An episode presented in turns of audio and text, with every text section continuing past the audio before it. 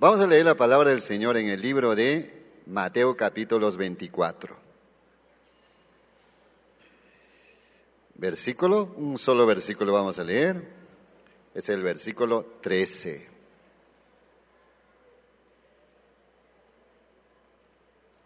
Dice así.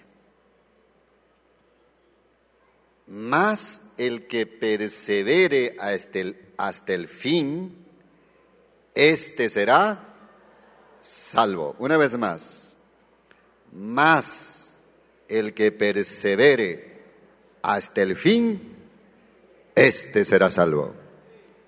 ¿Cuántos anhelamos ser salvos? A ver, una pregunta. Entonces, ahí hay una palabra clave, persevere. Vamos a pedir la dirección del Señor que nos ministre nuestro corazón de acuerdo a su perfecta voluntad y su palabra se ha hecho realidad en nuestras vidas. Vamos a orar y agradecer a Dios. Padre, te damos gracias que en esta mañana tú puedes ministrar nuestro corazón a través de tu palabra. Hemos participado de esta mesa y hoy, Señor, queremos sentarnos como discípulos para escuchar al gran Maestro a través de tu Espíritu.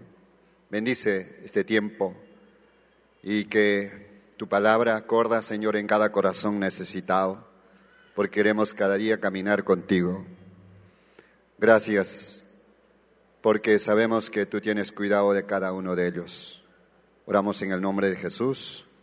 Amén. Pueden sentarse, por favor. Gracias. Ah,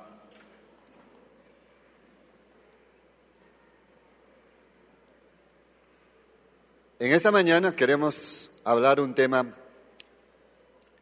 que, por cierto, nos va a ayudar a todos nosotros a llegar a la meta. Y quiero hablarles de la perseverancia. Perseverancia. ¿De qué vamos a compartir? Diga conmigo, perseverancia. Somos una iglesia apasionada. Diga conmigo otra vez, perseverancia. Entonces dígale a tu vecino, persevere, dígale. ¿Se han dado cuenta hoy en el día lo que está viniendo? Toda una sensación de noticias, todo el, la comunicación que despierta temores, dudas, incertidumbres, paraliza emociones, a otros moviliza emociones. Y es de esta situación que está ocurriendo en el mundo sobre una, una epidemia que se desató en China. ¿Cómo se llama? Coronavirus. ¿No es cierto? Y está movilizando a todo el mundo. Y también ya Antiguo María movilizado. Tú te vas a la farmacia, todos se han comprado ya sus mascarillas. Entonces, ¿qué es lo que está ocurriendo? ¿Qué es lo que está sucediendo? Yo no soy experto en medicina ni nada de eso. Pero sí he escuchado a muchos lo que hablan y dicen, bueno, ese esa enfermedad o ese virus siempre ha existido. Eso no es algo nuevo. Eso ha ocurrido siempre.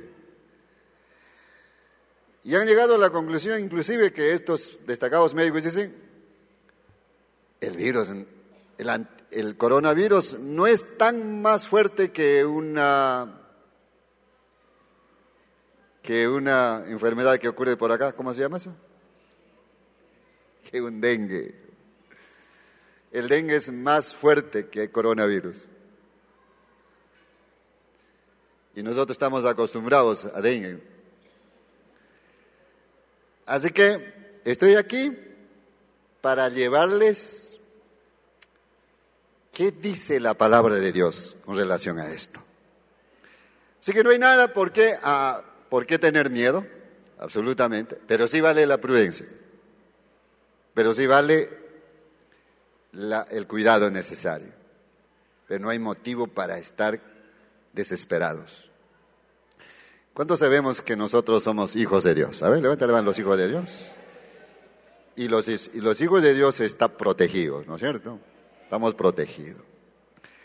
Así que esa noticia a muchos resquebraja la estabilidad emocional. Sí, resquebraja. Sin embargo, ¿qué dice la Biblia? ¿Qué dice ante esas incertidumbres? La Biblia nos dice, todo esto va a suceder, tranquilo, dice, no se desesperen. Esa es la emoción humana, la emoción humana, todos somos frágiles, somos vulnerables. Dios nos ha creado con esos tipos de, sentimiento, perdón, vale la redundancia, con, ese, con emoción nos ha creado Dios. Y reaccionamos. Eso es algo normal, es algo natural. No es algo, algo que, que viene como un asunto de curiosidad, no, es algo normal que tenemos que reaccionar. ¿Por qué? Porque se revela, revela dentro de nuestra naturaleza el instinto de cuidado, de preservación. Cercamos, algo que hay que hacer para que no llegue eso acá. Dios ha dicho, es necesario que todo esto acontezca, pero no es el fin. Es necesario. O sea, pastor, es necesario que venga esto. No lo digo yo, lo dice la Biblia. Pero estas cosas que vienen es señal, principio de dolores. Es señal, es una advertencia, no es una amenaza. Dios es bueno y bueno en gran manera. Y cuando Dios es bueno en gran manera, nunca nos obliga, nos advierte los riesgos, los peligros, pero nos abre camino también de cómo nosotros tenemos que enfrentar las circunstancias. Por eso Dios es bueno. Y nos dice, cuando sucede estas cosas, erguid la cabeza, ¿ah? erguid la cabeza y perseverad. ¿Qué significa erguir la cabeza? Oiga, deja de estar haciendo cosas, deja de estar afanado tanto no vaya a ser que de tanto estar afanado en esas cosas que aquí terminan, pues te sorprenda. Tienes que ser un hombre diligente, tienes que ser una mujer sabia, tienes que tener todos los recursos para que tú puedas, ¿cómo reaccionar como hijo de Dios? Y eso me ha llevado a mí en esta mañana de compartir el tema de la perseverancia. La perseverancia. ¿Qué es la perseverancia? La perseverancia es mantenerse firme a raíz de un inicio, a raíz de haber empezado algo, que tengo un sueño, que tengo una meta, que tengo un objetivo, que tengo una visión, y he empezado y no detenerme hasta llegar al norte. Y para llegar al norte, ¿qué se necesita? Perseverar. No hay otro camino. Si ves todas esas cosas, ¿qué vas a hacer? Si ves todo lo que está sucediendo en el mundo, ¿qué vas a hacer? No te vas a poner a llorar, no te vas a poner a, a buscar, a hacer cualquier cosa. No, perseverar. ¿Y en qué vamos a perseverar? Ahora le digo en qué vamos a perseverar. Perseverarse es mantenerse firme, mantenerse constante.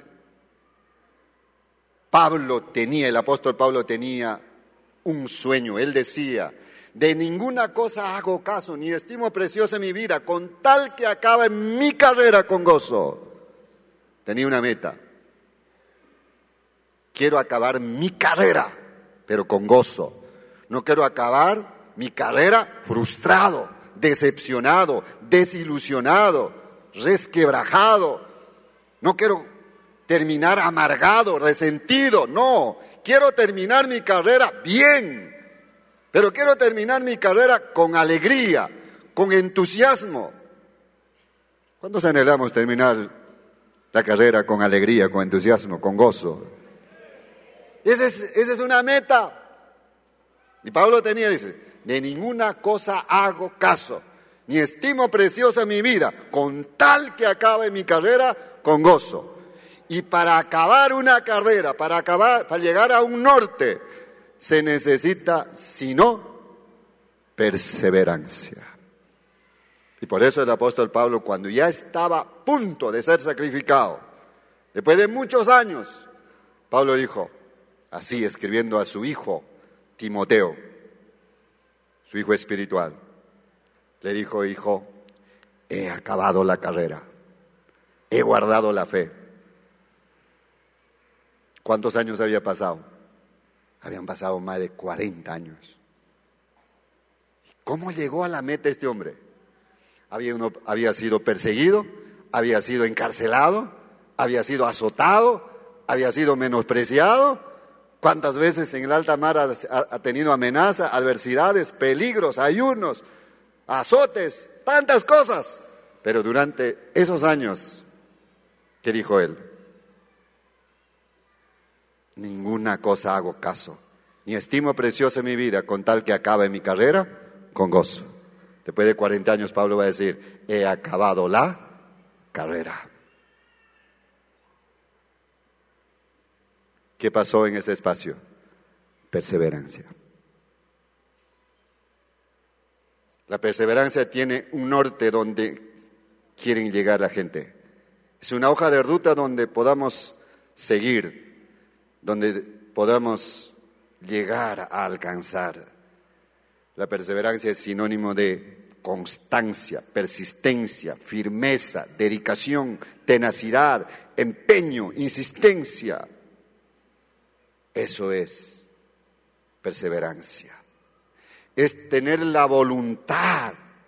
Pero no solamente es tener la voluntad, sino esa voluntad tiene que estar con el ingrediente de la pasión Debo estar apasionada por terminar, por lograr la meta, por alcanzar ese sueño. Eso es perseverar. Tengo, tenemos, ¿En qué tenemos que perseverar? Tengo por lo menos tres cosas aquí. Hechos 2.42, acabamos de leer. Y dice allí, y perseveraban los apóstoles Primero, ¿en qué perseveraban? Perseveraba en la doctrina de los apóstoles, en la comunión unos con otros. Luego dice, en el partimiento del pan. Y luego dice, y en las oraciones. Y más abajo dice, alabando a Dios. Entonces, quiero en esta mañana rápidamente, ¿en qué tenemos que perseverar? Cuando venga todas esas cosas ¿Cuál debe ser nuestra línea base de fundamento para que podamos vivir, para que podamos desarrollarnos como persona, como familia, o como trabajador, o como cristiano, o como un hijo de Dios? Primero, dice el apóstol, o Lucas, el médico que escribe este libro, tenemos que perseverar en la doctrina de los apóstoles. ¿Qué está diciendo? Doctrinas son enseñanzas, son conjunto de enseñanzas. Y esas enseñanzas estaban, estaban direccionadas a través de la palabra de Dios. Nosotros no tenemos otro camino sino de que perseverar en el conocimiento de la palabra, en la enseñanza de la palabra. Así lo que venga lo que sucede, lo que ocurre en el mundo. Nuestra fe tiene que estar cimentada, está basada en lo que dice la palabra de Dios. No podemos estar moviendo lo que dice la ciencia. La ciencia es buena. No podemos estar moviéndonos lo que dice la gente. La Biblia dice, el corazón del hombre es engañoso y perverso. ¿Y quién la conocerá? No es por lo que dice la gente, no es por lo que dicen nuestras autoridades, es por lo que dice la palabra de Dios. ¿Y qué dice la palabra de Dios? Cuando veas estas cosas, persevere. Manténgate firme, pero manténgate firme en qué? Creyendo en la palabra de Dios. ¿Por qué? Porque la palabra de Dios es la norma, es la norma, es la regla de nuestra fe y de nuestra conducta, de nuestro comportamiento. La palabra de Dios nos dice cómo tenemos que desempeñarnos, cómo tenemos que desarrollarnos, cómo debe ser nuestro comportamiento en los diferentes espacios y áreas de la vida. Por eso tenemos que perseverar amando la palabra de Dios, obedeciendo la palabra de Dios, leyendo la palabra de Dios. ¿Por qué? Porque la palabra de Dios dice la misma escritura que es arma para defendernos del enemigo. Dice la Biblia que es alimento la palabra de Dios. Así dice la palabra.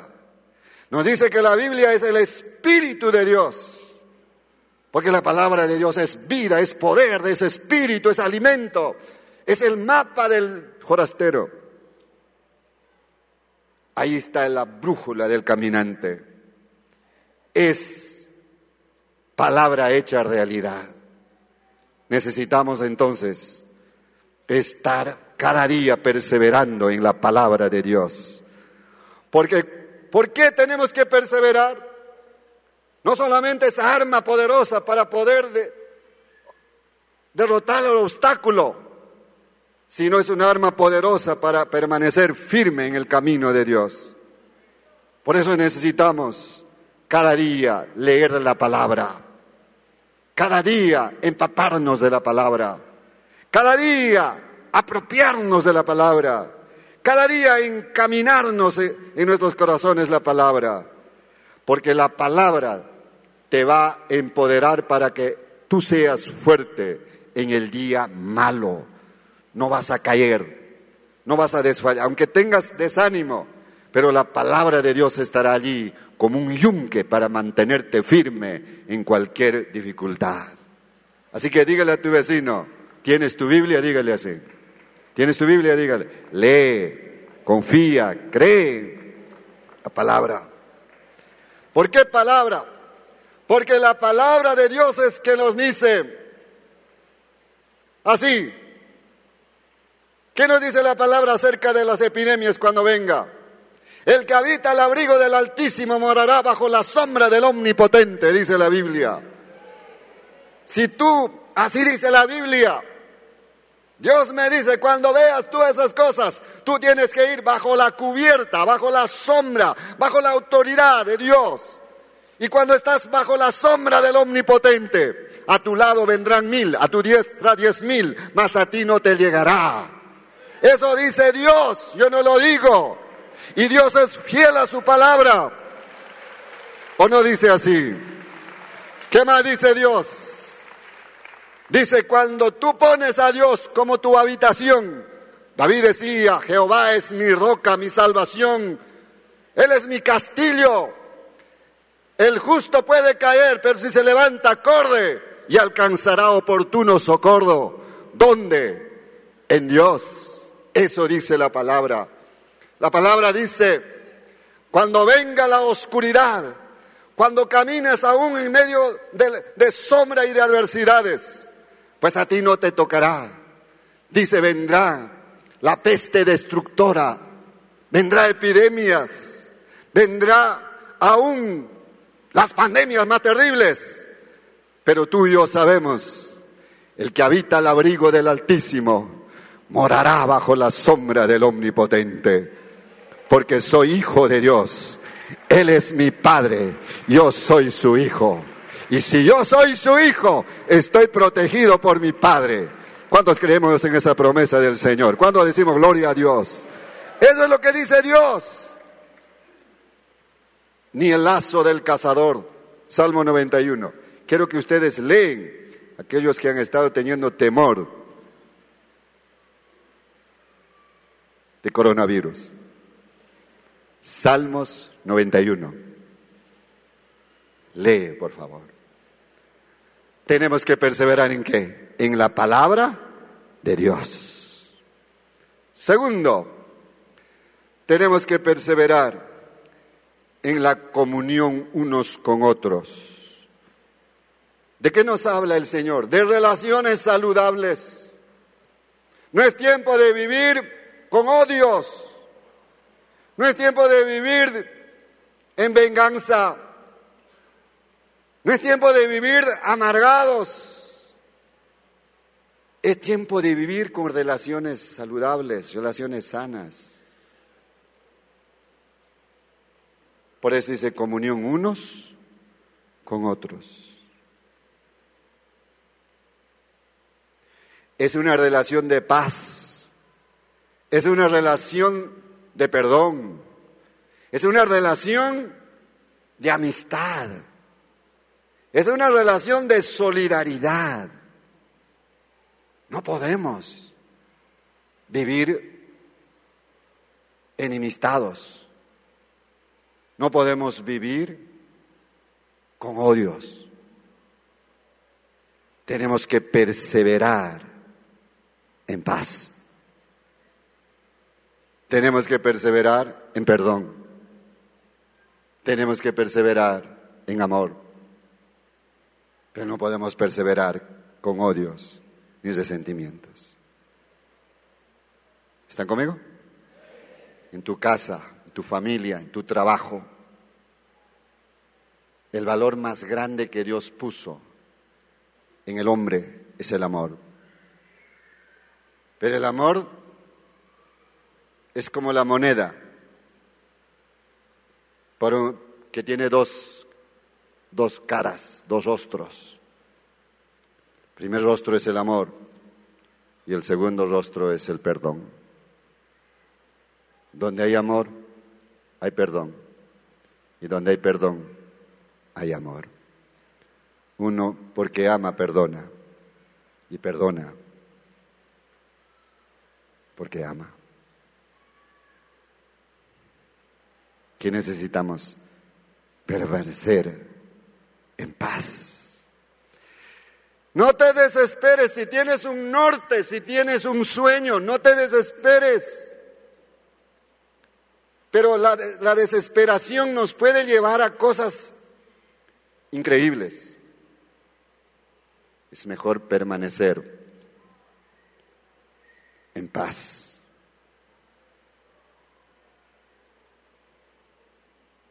Y finalmente, Pablo dijo, tenemos que perseverar, no, el libro de Hechos dice, tenemos que perseverar en las oraciones. ¿Quién sabe? La oración es un ejercicio, pero tras de la, antes de la oración hay un valor muy fuerte y se llama tener fe en Dios. Tú no puedes orar sin que tengas fe en Dios. Y aquí dice el Señor, persevera en las oraciones. Pero para que tú estés en las oraciones tienes que tener fe en Dios. Si tú tienes fe en Dios, entonces puedes orar. Perseverar en la fe en Dios. ¿Qué significa eso? Estar cercano. Es tener comunión con Jesús. Es andar con Jesús. Es vivir con Jesús y es morir con Jesús. Ese es perseverar en la fe. Si yo persevero en la fe, voy a orar, voy a intensificar mi comunión con Él, voy a tener más intimidad en mi relación con el Padre, porque tengo fe. Dice la Biblia, sin fe es imposible agradar a Dios. Mas los que se acercan deben creer lo que Dios es y es galardonador de los que le buscan. Entonces, Dios se convierte cuando yo tengo fe. Cuando tengo fe, tengo que perseverar en la fe del Señor. Mas el justo por su fe vivirá, dice la Biblia. Pero si el que no tiene fe en Dios va a venirle todas las adversidades del mundo, entonces andará simplemente guiado por sus emociones. Pero un hombre que tiene fe en Dios va a decir, yo tengo a Dios, sé que Dios está conmigo, voy a perseverar en el Señor, yo no voy a confiar en otras, otras cosas, yo voy a confiar en Dios. Dios es mi Padre, entonces se va a convertir Dios en tu papá, Dios se va a convertir en tu pastor, Dios se va a convertir en tu sanador, Dios se va a convertir en el obispo de tu, alma, Dios se va a convertir en tu proveedor y Dios se va a convertir en qué? En el príncipe de paz para nuestras vidas. Cuando tenemos fe en Él. Amén. Dile a tu vecino, persevera en el Señor, dígale así.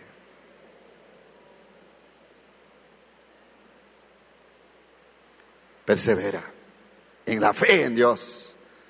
Querido hermano, no te muevas, sea como una roca.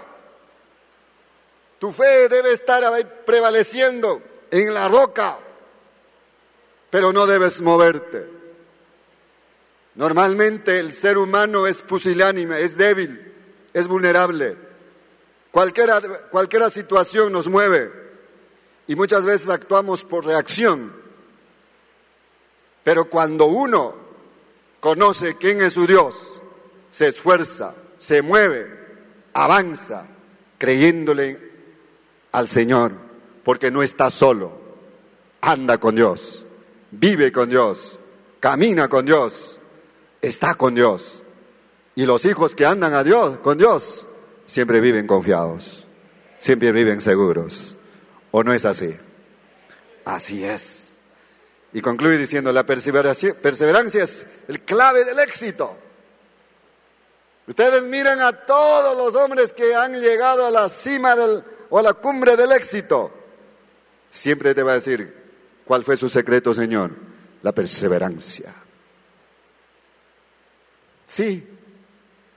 Usted pregunte, por ejemplo, a un universitario, a un hombre que ha terminado su carrera, ¿dónde, dónde estribas su éxito? la perseverancia. A veces ha, ha ocurrido cosas increíbles, pero me he mantenido allí hasta acabar mi carrera. La perseverancia. Pregunte a un deportista cómo ha llegado al éxito. La perseverancia. Pregunte a un inventor, a un científico, ¿cómo han llegado al éxito? La perseverancia. Y en la perseverancia estamos, estamos licenciados a equivocarnos. No hay perseverancia sin error. No hay perseverancia sin perfecta, perdón. Usted puede mirar al inventor que creó este foco, Thomas Edison. Se equivocó, dice, más de mil veces, pero perseveró. La perseverancia. Pregunten ustedes a un hombre de negocio, ¿dónde está su éxito? La perseverancia. Se mantuvo firme. Abrió un restaurante. Primer día no vendió nada. Segundo vendió, día vendió uno. Tercer día no vendió nada. Y cuando un hombre y una mujer no persevera, al mes se le cierra el negocio. Miren a los japoneses. Ellos no reciben ninguna utilidad cuando emprenden un negocio, sino después de 14 años. Porque ellos dicen, a un niño de un año yo no le puedo decir que me trae una utilidad. Ellos a un negocio lo ven como a un niño que crece. A partir de 14 años sí este puede producir. Por eso tienen gigantes negocios transnacionales. Pero ¿qué hacemos nosotros? Vendemos nuestro pancho. Y si no sale este domingo, ya el otro domingo no, ya no vendemos pancho porque ya fácilmente nos frustramos, fácilmente nos desilusionamos. ¿Por qué? Porque actuamos a base de reacción de las circunstancias y no de una motivación, de un norte que uno tiene. la perseverancia. Pregunte ustedes a mucha gente que puede, puede describir cómo llegó a tener éxito. Pregunte a un discapacitado. Pregunte a esas personas con habilidades diferentes, ¿cómo llegó al éxito? Tenía que lidiar, tenía que lidiar con muchos obstáculos. Y uno de los obstáculos era el problema de su autoestima. Pero la clave era la perseverancia. Pregunten ustedes a las familias cómo llegaron a tener familias sólidas, exitosas. Porque perseveraron. En medio de la tempestad y las olas se han mantenido firmes. La perseverancia. Pero nos ha llevado un motivo muy fuerte de mantenernos siempre sólidos en el camino del Señor.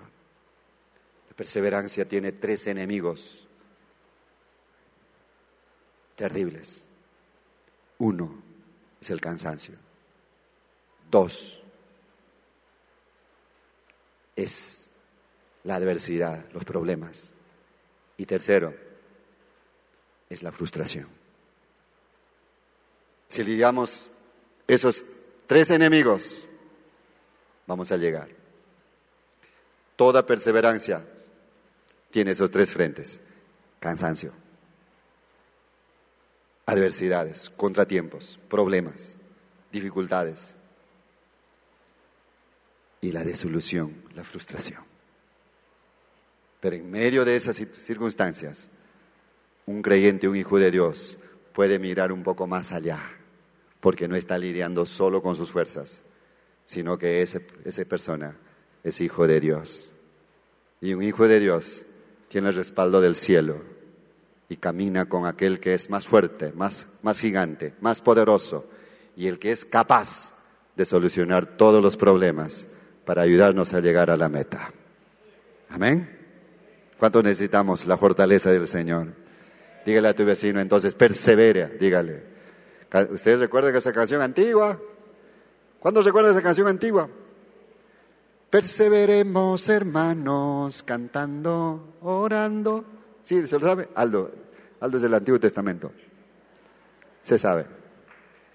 Perseverar, ser firme, ser constante. En mi tierra dicen, no seas mishipulso. ¿Sabes qué es mishipulso?